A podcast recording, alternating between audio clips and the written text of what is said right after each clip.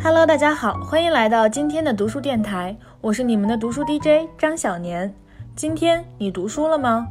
那在读书电台的前半部分呢，照例我还是会给大家推荐一些我最近种草拔草的书、电影、剧等等，然后呢，也会给大家分享一下这个《紫许全传》的内容。嗯，那首先呢，这个周我看了一本小说集，叫做《世上最美的溺水者》，是马尔克斯的短篇小说集。那提起加西亚马尔克斯，大家都知道他写过一些很有名的长篇，比如说那个《百年孤独》，呃，《霍乱时期的爱情》，没有人给他写信的上校，《新年重柳》等等。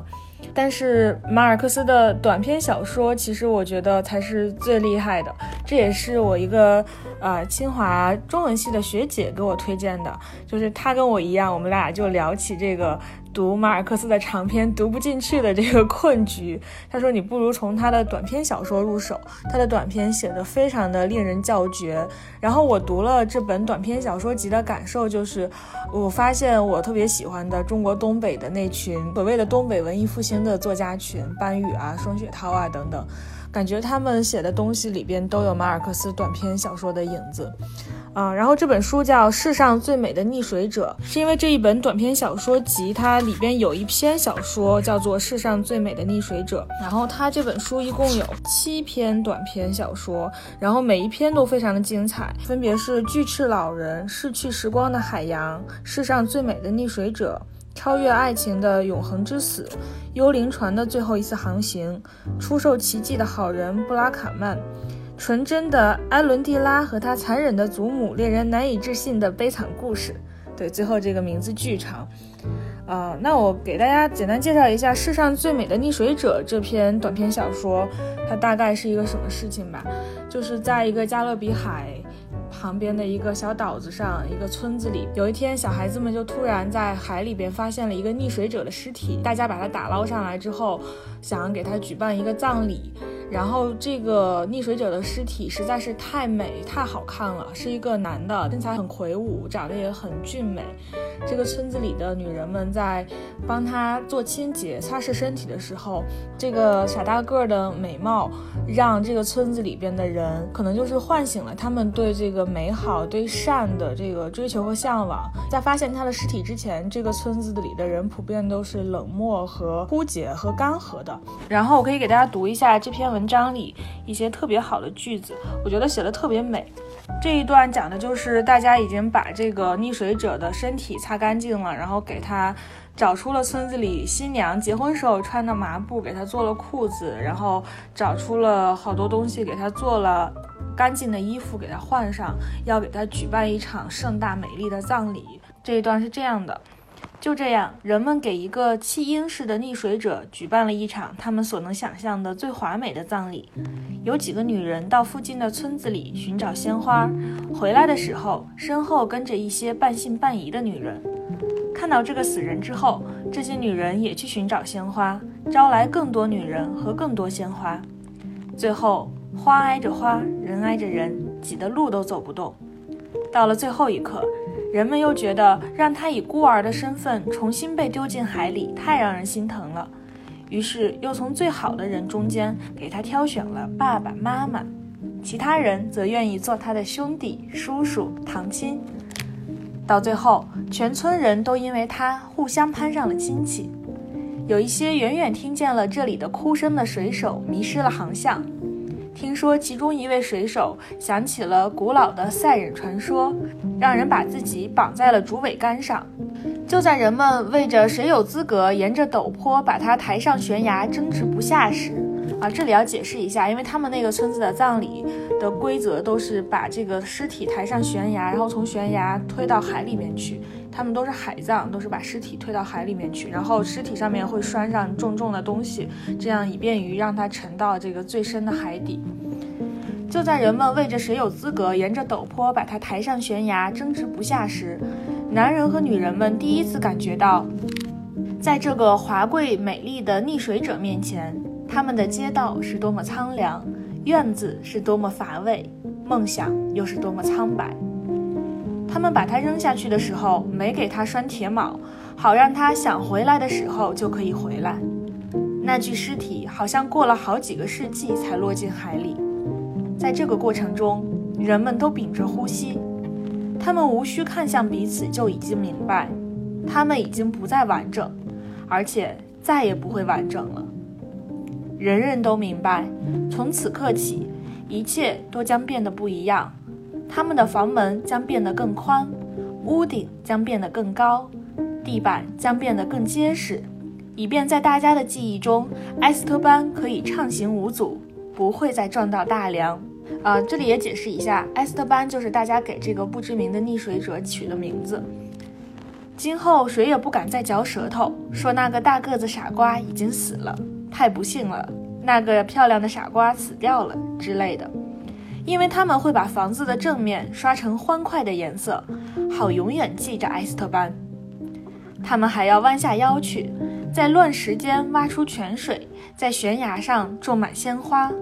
为的是在将来的某个清晨，那些大轮船上的游客醒来时，会闻到海上飘来的沁人心脾的花香。船长会穿着礼服。带着他的罗盘和北极星徽章，胸前挂着一排在战争中获得的勋章，从后甲板走下来，指着加勒比海海平面上种满玫瑰的海峡，用十四种语言说：“请往那里看，那里如今风声温柔，微风在人们床下驻足，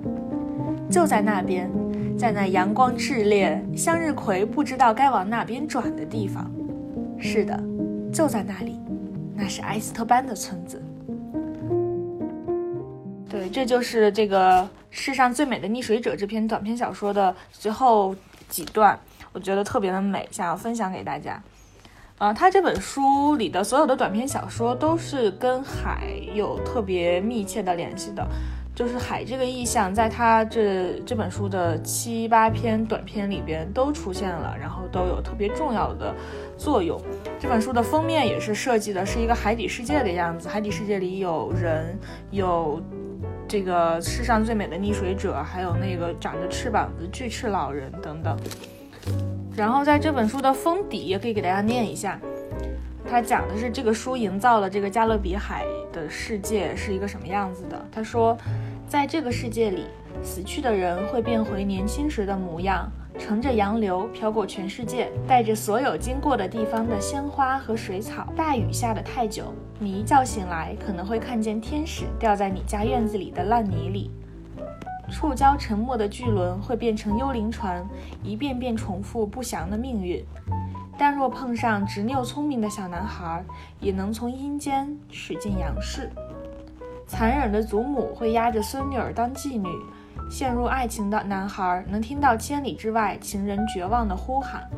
渴望自由的女孩什么都可以抛弃。啊，其实这一段话就是把这本书里所有发生的故事都总结起来了。啊，总而言之，这是我看过的我最喜欢的马尔克斯的一本书，也非常推荐大家把这本书当成你的马尔克斯的入门读物。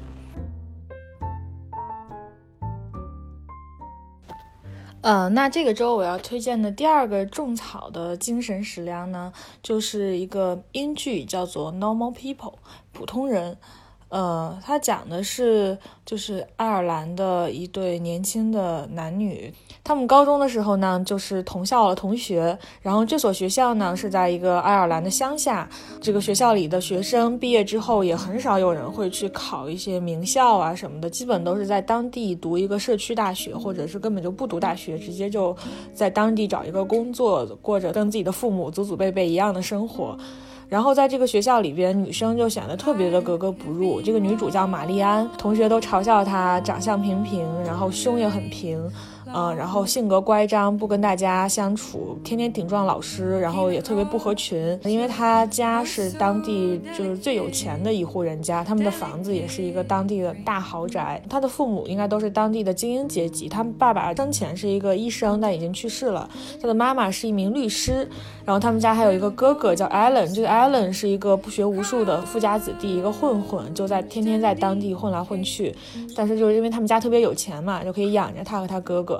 然后这个女孩是一个学习很好、很聪明的女孩，但是就是因为她读了特别多的书，然后也非常向往外面的世界，所以就是对这所高中里边的人和事特别的不屑，上课也不怎么好好听讲，然后也从来不跟同学一起玩，也从来不社交，所以同学都把这个玛丽安当成一个怪物。然后这个玛丽安的家庭呢，也是她跟她的母亲的关系非常紧张，她的妈妈特别有控制欲，希望她的女儿就是像他想象的那样成长。然后他的哥哥呢，也是一个有暴力倾向的人，天天欺负他，对他会有一些家庭暴力的行为。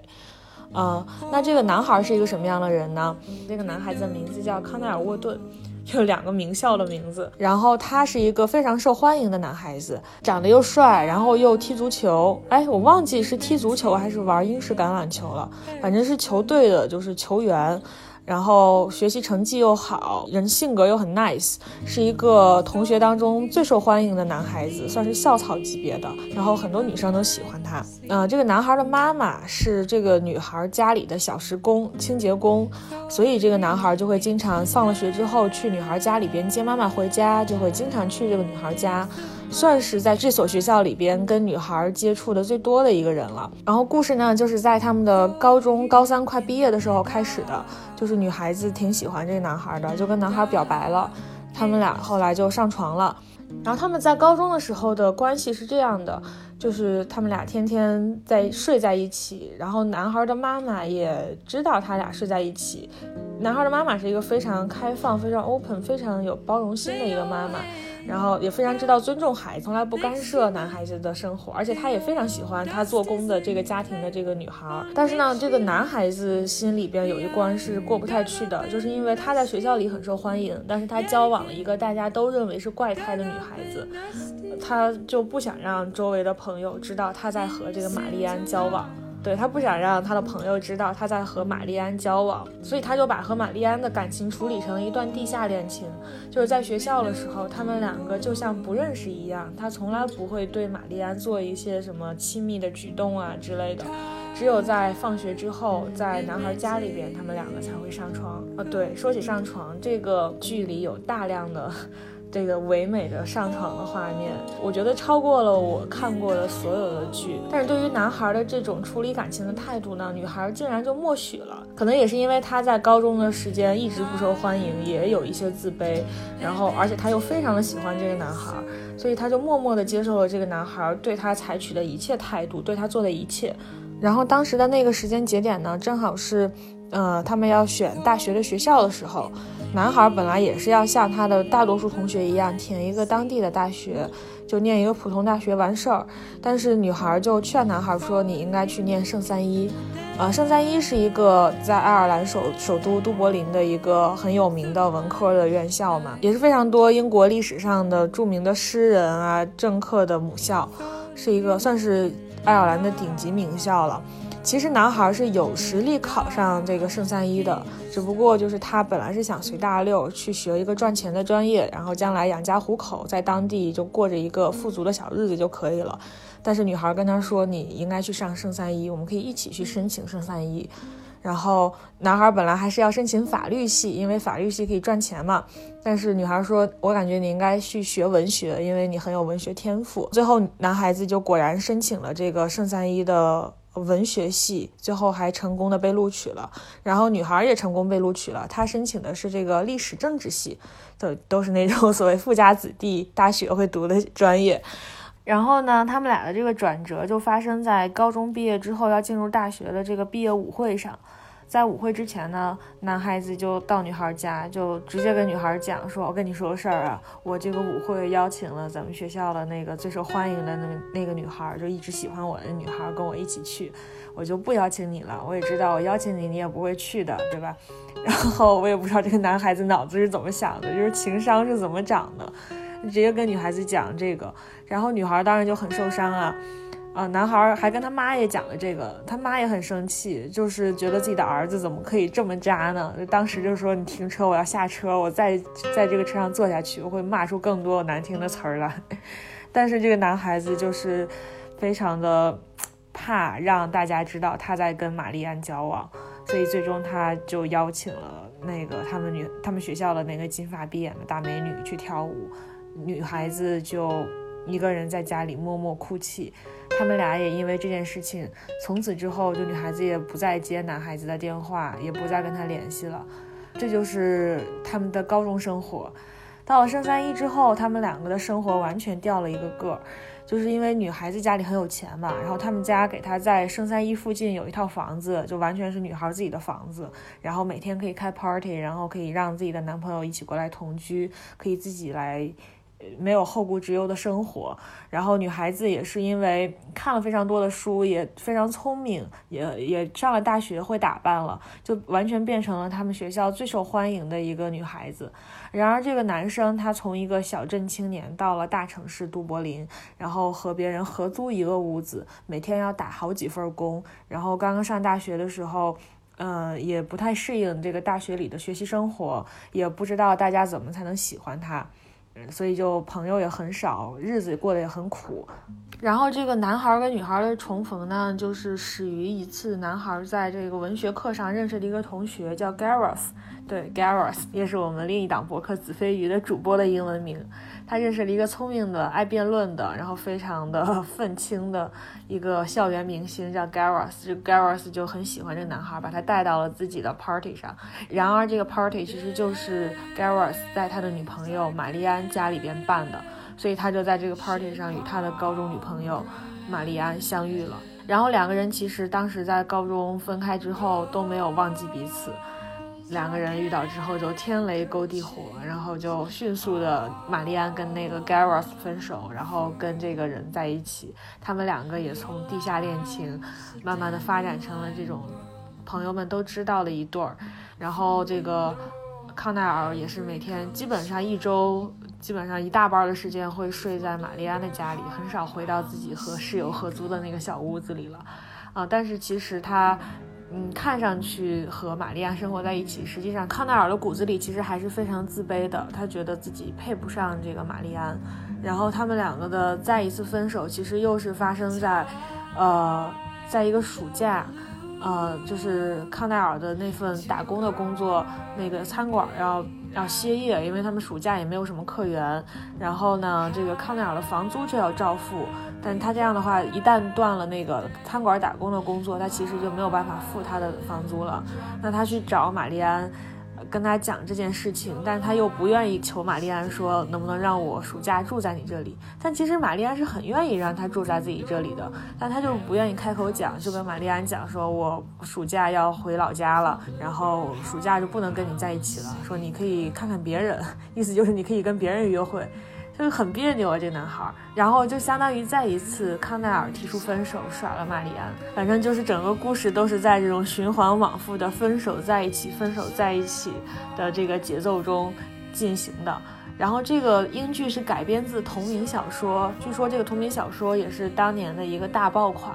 那我就在想，为什么这个剧叫《普通人》呢？当然也是因为我没有看到最后，还不知道他最后到底是要讲一个什么结局。但是我看的看到这一半儿，我感觉的是他们在爱情当中的这些小骄傲、小自卑、小别扭，其实是我们每个普通人的爱情生活中都会经历到的。再加上这个剧拍的确实是非常的美，然后男女主也长得非常好看，看起来非常的养眼。所以大家其实，在看这一部剧的同时，能够大饱眼福，然后也能大饱耳福，因为它的配乐，我觉得配的非常的高级。我已经收藏了这个片子的 BGM 的歌单。再加上这个情节可以触动我们非常多的普通人的生活里边的共鸣的点，所以非常推荐大家去看这部英剧，在人人影视上就能看到。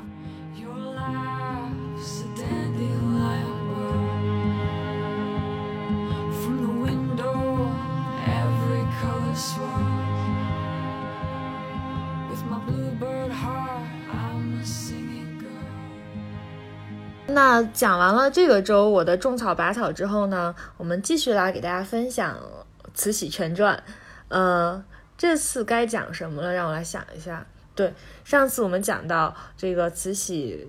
夺到权力之后，把她的曾经的大恩人吴棠给安排到了非常富庶的地方去当一个油水很多的差。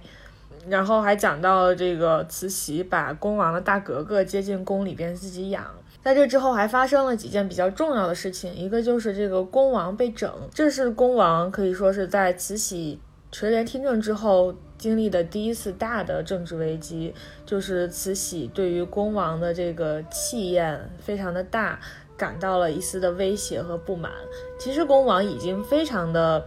呃小心和这个注意了，就包括之前慈禧要赏他的这个。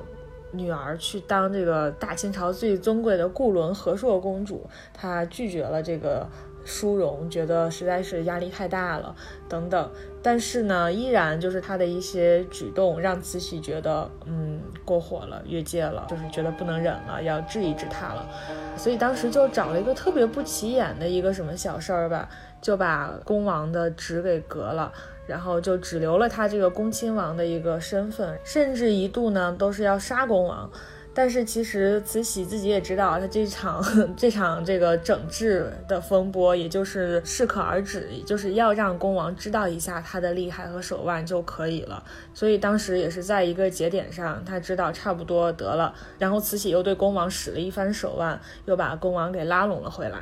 然后这回恭王重新回到军机处之后。他就更加的小心和谨慎。有一个细节我记得特别清楚，就是在被整之前，恭王去给慈禧和慈安回话，去跟他们交流这个国家大事的时候，有的时候会讲很久，然后站很久。那这个时候，慈禧、慈安就会赐座，让他坐一下。那在被整之前呢，他就会非常自然的坐下嘛，就坐下说呗，反正大家其实都是叔嫂之间，都是一家人，坐下就坐下嘛。但是在被整之后，他就意识到说，其实他的这些看似非常，呃，不把自己当外人的举动，已经引起了慈禧太后的戒心。所以在此之后，他再去回话被赐座，他就一连谢恩，然后就不不肯坐下，一直站着讲。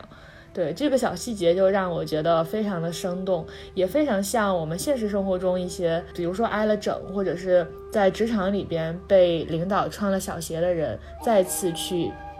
面对这个领导，或者再次去处理相同的事情的时候，那种一朝被蛇咬，十年怕井绳的感觉啊。那说完了这个恭王的被整治，后面还有一个比较重要的情节，就是啊，慈禧太后身边的这个很重要的太监安德海，他自己作死，把自己给作死了。主要的这个故事情节是这样的，就是呃，安德海慢慢掌权了之后，他意识到，哦，原来我还可以拿我的权力去换钱呀。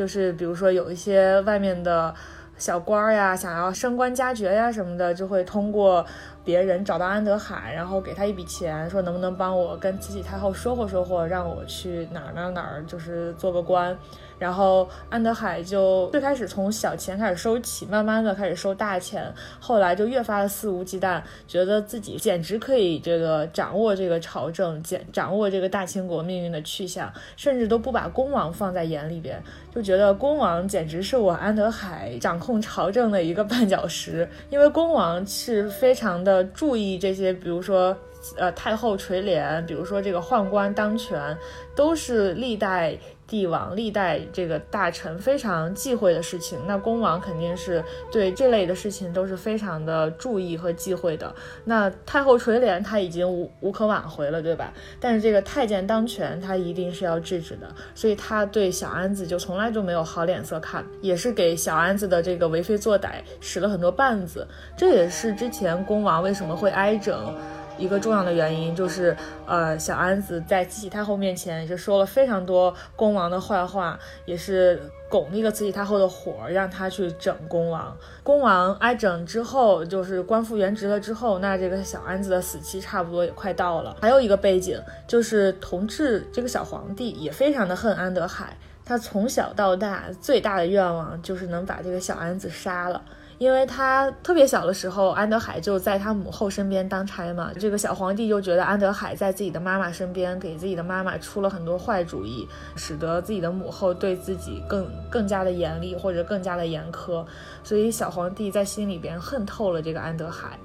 从小就立下志愿，说等有一天我真正掌握了实权，第一件事我就要杀安德海。那当时是处在一个什么节点呢？就是这个同治帝也长大了嘛，十多岁了，应该是快要亲政还是快要什么了，反正是要给这个同治皇帝准备一套新的穿的衣服。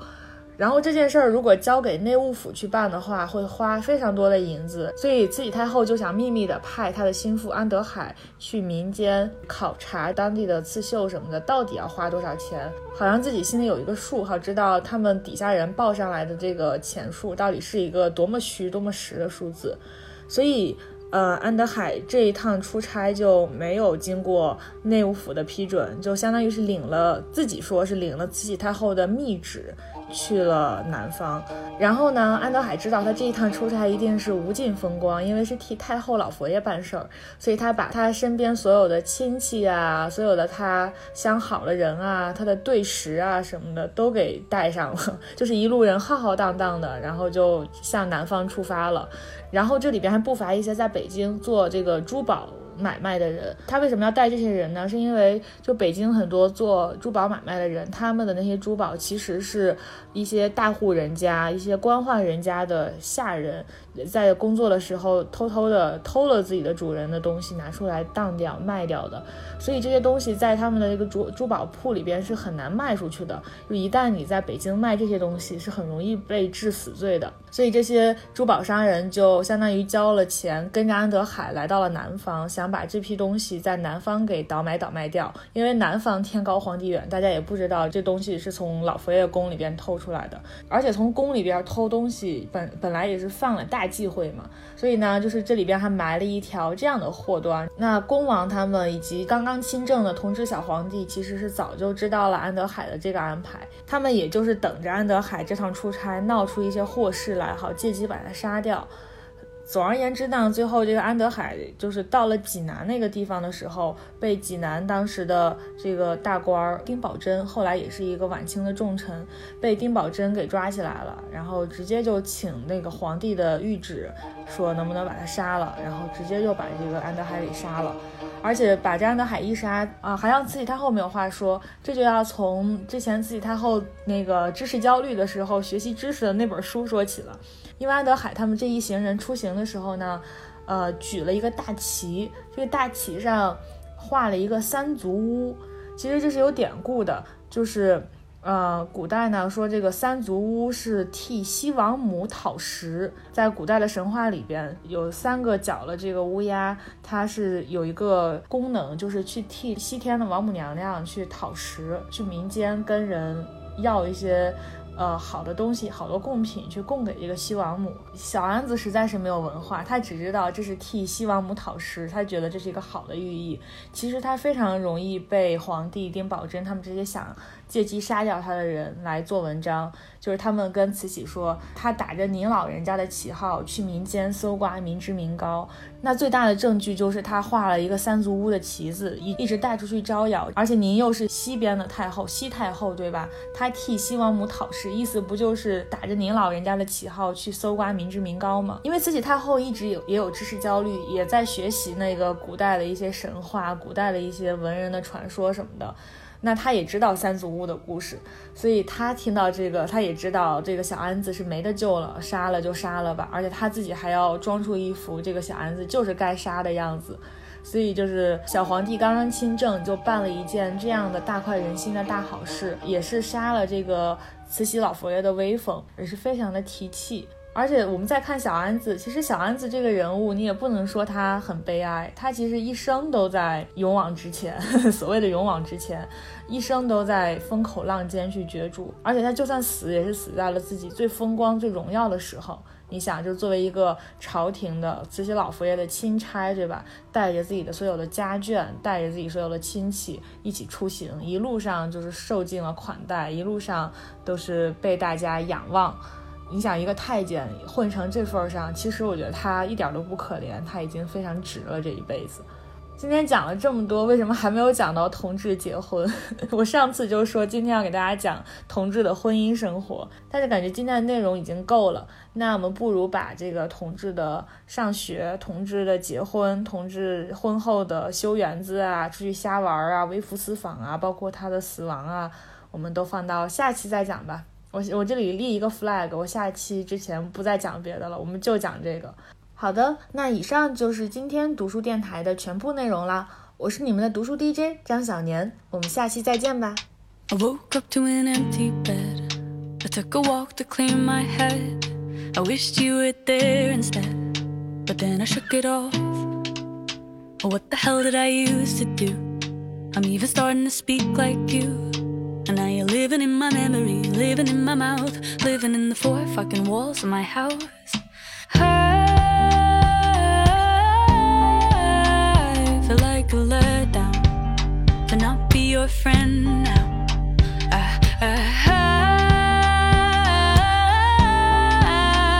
feel like a letdown, and now you're gone, gone, gone. I know I did it to myself. I did it to myself. I know I did it to myself. I know I. Oh, I know I did it to myself. I know I did it to myself. I know I did it to myself. I know I. Your personality split in two. I fell in love with the half of you. But when you told me what you went through, I couldn't brush it off. Brush it off, brush it off, brush it off. I wonder what are you doing now